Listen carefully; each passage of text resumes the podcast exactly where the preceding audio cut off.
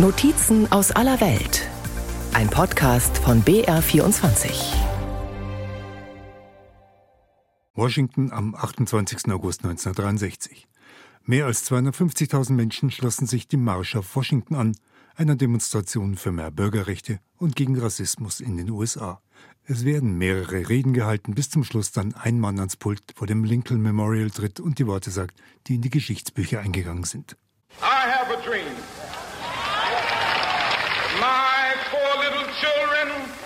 Will one day live in a nation where they will not be judged by the color of their skin, but by the content of their character. I have a dream. Die berühmte I Have a Dream Rede von Martin Luther King ist nicht denkbar ohne ihre Vorgeschichte in Birmingham in Alabama. In der nach Kings Worten Most Segregated City of America war der Bürgerrechtler im April 1963 selbst verhaftet worden. In der Einzelzelle schrieb er seinen berühmten Brief aus dem Gefängnis. Dann entschied er sich, gemeinsam mit anderen führenden Köpfen der Bürgerrechtsbewegung einen Marsch der Kinder in Birmingham zu organisieren. Dieser begann am 2. Mai und wurde zum Wendepunkt. Die Bilder vom brutalen Einsatz mit Polizeihunden und Wasserwerfen gegen friedlich demonstrierende Kinder und Jugendliche, die zu Hunderten verhaftet wurden, sorgten im ganzen Land für Empörung und gingen um die Welt. Ralf Borchert war in Birmingham. Yeah, yeah, yeah. Wenn Janice Kelsey zu Hause in Birmingham über das Jahr 1963 spricht, leuchten ihre Augen und gleichzeitig spiegelt sich in ihrem Gesicht der Ernst der Situation damals. Sie war gerade 16 geworden. That particular day, May 2nd, 1963, An diesem speziellen Tag, dem 2. Mai 1963, habe ich meine Pläne nicht mit meinen Eltern besprochen. Ich hatte einige Workshops über gewaltfreies Demonstrieren besucht. Wir hatten Protestsongs eingeübt. Ich fühlte mich vorbereitet. Als ich an diesem Morgen zu Hause weg bin, hat meine Mutter mich noch ermahnt, sei vorsichtig. Ich habe gesagt, mach dir keine Sorgen. Sie ahnte etwas und sagte, ich schicke dich in die Schule. Ich sagte, yes, ma'am.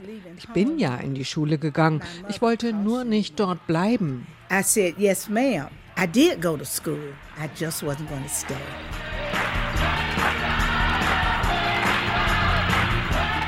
Es war der junge Pfarrer James Bevel, der Workshops veranstaltet und Protestsongs mit den Kindern und Jugendlichen eingeübt hatte.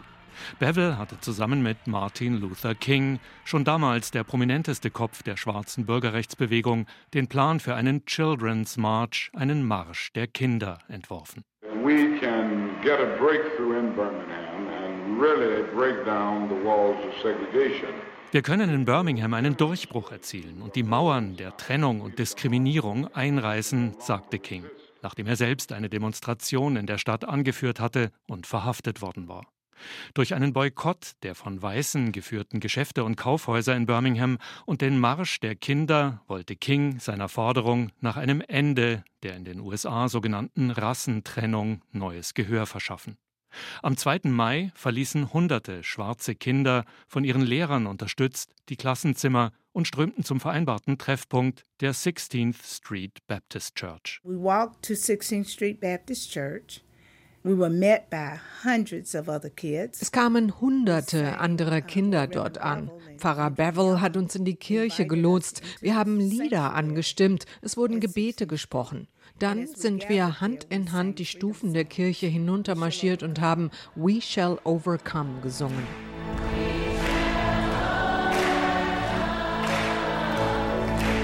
We were stopped by a police officer who was wearing a gun and carrying a stick. Wir wurden von einem Polizeibeamten gestoppt. Er trug eine Waffe und einen Schlagstock. Er sagte, wir könnten nicht ohne Genehmigung demonstrieren. Und er sagte, löst eure Formation auf oder ihr kommt ins Gefängnis. Or you're going to jail. Sie kamen ins Gefängnis, die jüngsten erst sechs Jahre alt. Polizeitransporter holten die Kinder und Jugendlichen in Gruppen ab. Es wurden Sträflingsfotos gemacht und Fingerabdrücke genommen. They took our pictures, mugshots. They took our fingerprints. In den Vorbereitungstreffen hatte Pfarrer Bevel den Kindern eingebläut, keine Namen und Adressen der Eltern zu nennen. Die Befürchtung, die Eltern könnten ihren Arbeitsplatz verlieren, ihre Wohnung könnte Ziel der nächsten Bombenanschläge durch den rechtsextremen Ku Klux Klan werden. Die Zelle, in der Janice Kelsey mit vielen anderen Kindern die erste Nacht verbrachte, hatte keine Toilette, keine Betten. Es blieb der nackte, harte Boden. We didn't have beds, and that's where I spent that first night Am nächsten Tag marschierten in Birmingham noch mehr Kinder, mehrere tausend, auch Erwachsene demonstrierten. Our local police commissioner. Unser lokaler Polizeichef Eugene Bull Connor forderte Verstärkung an. Es waren Beamte mit Schäferhunden. Die Hunde fielen die Demonstranten an. Es wurden Hochdruck-Wasserwerfer eingesetzt. Der Wasserstrahl war so hart, dass einer Freundin von mir ein Teil ihrer also Haare vom Kopf gerissen wurde. Kinder wurden umgeworfen und weggespült. Es gab zerrissene Kleidung, aufgeplatzte Haut. Manche Kinder kamen mit Hundebissen ins Krankenhaus. And some kids went to the hospital with dog bites. Die Lage eskalierte. In einer Stadt, die strikt in weiße und schwarze Wohnviertel geteilt war, in der die Sitze in Bussen, in Restaurants in weiß und schwarz geteilt waren, in der es Dutzende Bombenanschläge auf schwarze Kirchen und Wohnhäuser gegeben hatte, ohne dass die Täter je wirklich belangt worden waren. Präsident John F. Kennedy appellierte im Fernsehen an die Einwohner von Birmingham, keine Gewalt anzuwenden. Die Zahl der bei den Protesten festgenommenen Kinder stieg und stieg. Martin Luther King appellierte an die Eltern, durchzuhalten. Don't hold them back if they want to go to jail. For they are doing a job for all of America and for all mankind. Halten Sie Ihre Kinder nicht auf, wenn sie ins Gefängnis gehen wollen. Sie tun das für Amerika, für die ganze Menschheit, so King. Entscheidend war, sagt Janice Kelsey, dass die Fernsehbilder aus Birmingham um die Welt gingen. And they filmed it. Die Bilder des brutalen Polizeieinsatzes sorgten überall in den USA für Empörung. America was. Ganz Amerika schämte sich wegen der Gewalt, die Ordnungskräfte Kindern antaten. Was aber konkret die Demonstrationen beendet hat, war die Tatsache, dass den weißen Einzelhändlern in der Innenstadt immer mehr Geld verloren ging. Schwarze hatten schon seit Wochen weiße Geschäfte boykottiert. Jetzt kamen auch keine weißen Kunden mehr, weil sie Angst vor den Demonstrationen hatten. Also kamen die weißen Geschäftsleute an den Verhandlungstisch mit Dr. King und anderen und fragten, was müssen wir tun, damit das aufhört? They came to the table and said, what will it take to bring this to a close? Die sogenannte Rassentrennung in Bussen, in Lokalen, in städtischen Einrichtungen in Birmingham wurde offiziell aufgehoben. Die Kinder kamen aus der Haft frei. Doch Martin Luther King wollte mehr Fortschritte im ganzen Land. Der Plan für den Marsch auf Washington entstand, jene Großdemonstration, bei der King Ende August seine berühmte I Have a Dream Rede hielt. Es folgten Rückschläge, etwa der Bombenanschlag auf die 16th Street Baptist Church in Birmingham im September, bei der vier junge Mädchen getötet wurden. Im November wurde Präsident Kennedy ermordet. Dennoch passierten im Folgejahr mit dem Civil Rights Act wichtige Bürgerrechtsgesetze den US-Kongress. Und heute? Gegenüber der Kirche an der 16. Straße steht das Civil Rights Institute, ein auch von Schulklassen genutztes Museum. Im Kelly Ingram Park erinnern Gedenktafeln an den Marsch der Kinder, auch eine Skulptur zähnefletschender Polizeihunde. Um, so my great grandmother Khalees Benson ist 17. Sie engagiert sich an ihrer Schule und bei öffentlichen Veranstaltungen für das Wachhalten der Erinnerung. Auch ihre Urgroßeltern gerieten in Birmingham in die Demonstrationen, wurden von Wasserwerfern von der Straße gefegt. not only is it history, but it's my family history as well. Warum schreibt sie Aufsätze, postet, diskutiert bei Veranstaltungen zur Geschichte der schwarzen Bürgerrechte? I think realizing how important Weil mir bewusst geworden ist, wie wichtig es ist, die eigene Geschichte zu verstehen. Nicht nur was meine Familie, sondern auch was meine Umgebung, meine Stadt betrifft. Ich will einfach so viel wie möglich über die Geschichte lernen. Wahrheitsgetreu und vollständig. truthfully and completely. Da ihre Eltern häufig mit ihr umgezogen sind, war Khalees auf Schulen in verschiedenen US-Bundesstaaten. Nirgends, sagt die 17-Jährige, hat sie tiefergehendes über die Bürgerrechtsbewegung gelernt. Martin Luther King wird erwähnt. Vielleicht Barack Obama als erster schwarzer Präsident, sagt sie. Das war's. Es wäre so wichtig, tiefer einzutauchen, nicht nur das zu hören, was ich Geschichte mit Zuckerguss nenne, Allgemeinplätze, die die Wahrheit beschönigen. Es wäre so wichtig, in den Schulen offen und ehrlich zu unterrichten. Die meisten in meiner Generation wollen etwas ändern in der Welt. Aber wir können nicht etwas ändern, wovon wir die Entstehungsgeschichte nicht kennen. Du weißt nicht, wohin du gehen sollst, wenn du nicht weißt, woher du kommst. Früher war ich auch lieber Cheerleader oder bin zum Tanzen gegangen, bis ich verstanden habe, wie wichtig meine Geschichte für mein Bewusstsein ist. Seitdem will ich das mit anderen teilen. Das vorwärts zu bringen, ist wirklich wichtig für mich. Carlise Benson hat jetzt das Glück, wie sie sagt, auf eine Schule zu gehen, die rund zur Hälfte von Weißen und zur Hälfte von Nicht-Weißen besucht wird, Kindern aus afroamerikanischen, aber auch lateinamerikanischen Familien. Das ist eher die Ausnahme, sagt Janice Kelsey. Noch immer sind viele Schulen in Alabama entweder überwiegend schwarz oder überwiegend weiß. Viele Wohngegenden ebenso können es sich zum Beispiel wohlhabendere schwarze Familien leisten, in eine bessere Wohngegend zu ziehen, ziehen in der Folge oft viele Weiße weg.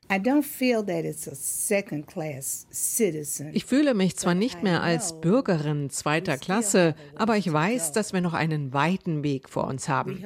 Wir haben sie noch nicht überwunden, die Vorurteile, Trennungen, Diskriminierungen.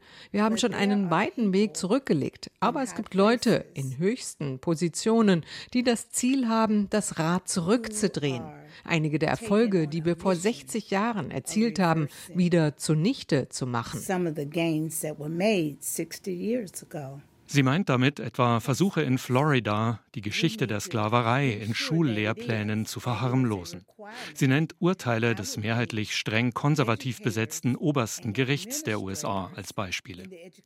Bildung sei das Wichtigste, sagt Janice Kelsey, die Geschichte der Bürgerrechtsbewegung wachzuhalten und betont, es ist nicht die Geschichte der Schwarzen, es ist die Geschichte Amerikas. Der Marsch auf Washington war einer der Grundsteine für die rechtliche Gleichberechtigung von Schwarz und Weiß, auch wenn sie bis heute, wie die Black Lives Matter-Bewegung beweist, nicht vollständig erreicht ist. Unsere USA-Korrespondenten Ralf Borchardt, Nina Barth und Anne Bartram haben einige Menschen ausfindig gemacht, die damals dabei waren und sich noch an die damaligen Ereignisse in Washington erinnern können. Eine Person ist Rosetta Canada Hargrove, eine Afroamerikanerin, die damals als 20-Jährige mit ihrer Schwester mit dem Bus aus New York extra angereist ist und etwas getan hat, was heute wahrscheinlich undenkbar wäre. My sister and I, we didn't take any pictures, had no idea that, you know, hey, later on this may go down in history. And it did. Tja, also sie hat keine Fotos gemacht, weder sie noch ihre Schwester. Und ähm, sie hat äh, in dem Gespräch dann eben auch gesagt, wie doof, dass sie das nicht gemacht haben damals. Aber sie hatten einfach, wie sie jetzt ja eben gesagt hat, keine Ahnung, dass das so was Historisches ist. Und trotzdem war ihr, hat sie erzählt, sehr wohl bewusst, wie wichtig diese Veranstaltung ist. Es war ihr ein ganz, ganz großes Anliegen, da auch tatsächlich dabei zu sein als 20 Jahre alte Frau mit ihrer Schwester. Und sie hat erzählt, dass ihre Mutter das nicht wollte, dass sie dahin fahren, weil die Mutter nämlich Angst hatte, dass es Ausschreitungen geben könnte oder so. Aber die beiden Schwestern haben gesagt, nein, Mama, wir fahren dahin. Und sie sagt, sie ist so froh, dass sie damals diese Entscheidung getroffen haben. Und äh, wenn sie da heute noch dran zurückdenkt, ist es immer noch ein totales Glücksgefühl, sagt sie, dass sie erfasst, weil sie eben gesagt hat, kein Mensch hat darauf geachtet, ob, ob die Menschen schwarz oder weiß sind. Es war einfach ein unglaubliches Gefühl der Zusammengehörigkeit an diesem Tag in Washington, so hat sie das geschildert. Du hast ja auch noch mit anderen Teilnehmern von damals gesprochen. Wie haben die das denn erlebt? Das ist interessant. Ähm, ich glaube, das hängt maßgeblich davon ab, wo an diesem Tag man tatsächlich stand vor dem Lincoln Memorial. Also ich habe zum Beispiel mit Martin Smolin gesprochen, der ist 89 Jahre alt und er sagt, ja, es ist 60 Jahre her und in meinem Alter Gedächtnis ist nicht mehr ganz so gut. Aber er sagt auch, er weiß trotzdem noch recht viel von diesem Tag und angesprochen auf Martin Luther King, sagt er, er stand so weit weg, er stand so weit entfernt von dem Lincoln Memorial, dass er ihn nicht wirklich gesehen hat, sondern einfach nur so als verschwommenen Punkt irgendwo in der Ferne, weil wir müssen ja auch dran denken, das ist ja völlig anders gewesen damals als heutzutage. Also da standen ja keine riesengroßen Leinwände verteilt auf diesem Platz, so dass jeder die Sprecher auch sehen konnte, sondern die waren ähm, teilweise einfach wahnsinnig weit entfernt. Und er sagt, er hat Martin Luther King nicht wirklich wahrgenommen. Er hat auch ähm, in dem Moment keine Ahnung gehabt, was diese Rede tatsächlich bedeutet. Er sagt, trotzdem war ihm, weil es so viele Menschen waren und weil es so friedlich war, war auch ihm sehr bewusst, dass dieser Tag ein ganz, ganz besonderer ist. Was würdet ihr denn sagen, wie sehr prägt dieser Tag diese Geschichte auch heute noch die USA, beziehungsweise vielleicht auch, wie prägt es denn das Leben von den Menschen, mit denen du gesprochen hast? Also, das ist unterschiedlich. Martin Smolin zum Beispiel, der 89-Jährige, der lebt jetzt in einer Seniorenresidenz. Der hat sich schon davor, also vor diesem March on Washington 1963, politisch engagiert. Er war in einer Partei und ähm, hat sich für Bürgerrechte eingesetzt, hat er mir erzählt. Das hat er auch danach weiterhin getan, sodass dieses ähm, Ereignis nicht wirklich unmittelbar ähm, auf sein Handeln sich ausgewirkt hat. Das ist anders bei Michael Reich. Er war, als er zu dem äh, March on Washington ging, Physikstudent. Er hat in Pennsylvania Physik studiert und war in Washington, DC, weil er hier ein Praktikum gemacht hat. Und er sagt, dieser March on Washington, diese Erfahrung damals, die hat sein Leben komplett verändert. Die Erfahrung des Marches hat mir gezeigt, wie wichtig es ist, sich für Gerechtigkeit einzusetzen. Und was ich gelernt habe, ist, soziale und wirtschaftliche Gerechtigkeit sind nicht trennbar. Anstatt weiter Physik zu studieren, habe ich zu Wirtschaft gewechselt. Uh, und er hat dann auch promoviert auf diesem Gebiet und ähm, hat gesagt, das ist eigentlich sein sein Lebenswerk, sich dafür einzusetzen, dass eben diese wirtschaftliche und soziale Komponente zusammenspielen und, und ähm, dass eben alle Menschen davon profitieren müssen, egal welche Hautfarbe. Und es ist interessant, weil er gesagt hat, er ähm, als weißer Mann hat keine Diskriminierung selbst erlebt. Auch da, auch er ist in New York aufgewachsen. Auch dort hat er gesagt, das waren nicht die Südstaaten. Also da war die Diskriminierung nicht so ein Thema wie in den Südstaaten. Aber er hat gesagt, seine Eltern sind Holocaust-Überlebende und sind als Holocaust-Überlebende in die USA eingereist, sodass er gesagt hat, das Thema Antisemitismus, Rassismus war immer ein großes Thema in seiner Familie und deshalb war es eben ihm auch so ein, ein Anliegen, dieses Thema zu seinem ja, Lebenswerk sozusagen zu machen. Ein Tag, der in die Geschichtsbücher eingegangen ist, aber natürlich nicht singulär dort steht, sondern der auch eine Vorgeschichte hat. Und mit genau dieser Vorgeschichte der hast du dich auseinandergesetzt, Ralf. Du warst nämlich unterwegs im Bundesstaat Alabama in der Stadt Birmingham. Birmingham hat sich sehr verändert. Einerseits, es gab dann von Kennedy angestoßen, er wurde ja dann im November 63 ermordet, aber 64 wurden von seinem Nachfolger, dem vorherigen Vizepräsidenten Johnson, entscheidende Bürgerrechtsgesetze durch den Kongress gebracht. Das hat viel verändert. Also, dass man wie damals ähm, getrennt in den Bussen saß, eben wie angesprochen in Restaurants. Das hat sich offiziell verändert. Allerdings sagen die Einwohner in Birmingham auch heute noch, es gibt nach wie vor Trennung. Es gibt die Schulen, wo vor allem Weiße, es gibt die Schulen, wo vor allem Schwarze sind. Es gibt, damals war Birmingham wirklich zweigeteilt, rechts und links der 20th Street. Das eine war Schwarz Birmingham, das andere war Weiß Birmingham. Es gibt heute noch zwei Bibliotheken, zwei Community Centers. Also das Thema ist nicht weg. Und wir wissen es ja auch von der Black Lives Matter-Bewegung, wir wissen es von Polizeiübergriffen, die in den ganzen USA immer wieder vorkommen, wo vor allem weiße Polizisten schwarze Opfer misshandeln. Darüber habe ich mich auch ähm, unterhalten mit den ähm, Teilnehmern des Marches on Washington 1963. Ich habe sie gefragt, wie sie das Land heute sehen. Und da sind sich alle einig gewesen, es ist nicht zu vergleichen heutzutage, wie es war zu Zeiten der Rassentrennung damals. Aber alle haben auch gesagt, wir haben schon viel erreicht, aber wir haben noch lange nicht alles geschafft. I see progress has been made.